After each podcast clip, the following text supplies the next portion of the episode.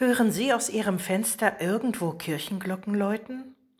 Als Studentin in Berlin wohnte ich genau gegenüber einer großen Kirche.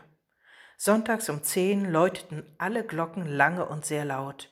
Unser ganzes Haus wackelte. Ich liebte das. Manche unserer Gäste empfanden es als ruhestörenden Lärm. Ich weiß, dass Glockengeläut Menschen ganz verschieden bewegt.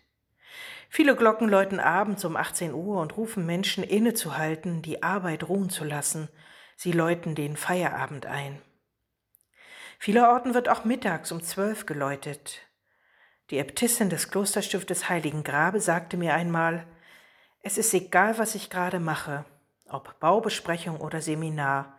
Um 12 Uhr, wenn die Glocken läuten, höre ich mit all dem auf und werde still. Bis heute lädt das dortige Klosterstift zum Mittagsgebet ein. Früher, als die Menschen weder Armbanduhr noch Handy hatten, gaben die Glocken dem Tag Struktur. Sie teilten Arbeit und Pause, Tätigsein und Rast voneinander. Glockenläuten ist immer Ruf zum Gebet.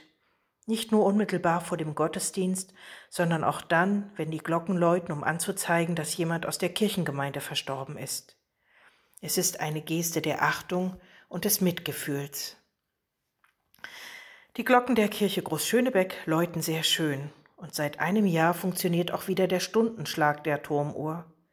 Die Uhr ging jahrelang falsch, auf jeder Turmseite war eine andere Zeit zu sehen, ein bisschen wie bei der Weltzeituhr in Berlin witzelten wir, aber wirklich lustig war es nicht, denn die Instandsetzung würde uns Tausende kosten.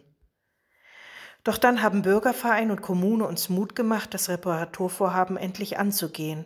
Unglaubliche 10.000 Euro Spende kamen ein. Die Turmuhr wurde gewartet, der Stundenschlag instand gesetzt, der übrigens ein sehr zarter Ton ist. Ich habe inzwischen Beschwerden, er wäre zu leise. Das können wir gerne ändern. Ich freue mich darüber, dass in den vielen Tönen und Geräuschen unseres Alltags der zarte Ton der Glocke nicht überhört werden soll. Am kommenden Sonntag lädt die Kirchengemeinde zum Dankeschönfest für die Glockenspenden ein, und zwar nachmittags, wenn die Turmuhr dreimal geschlagen hat.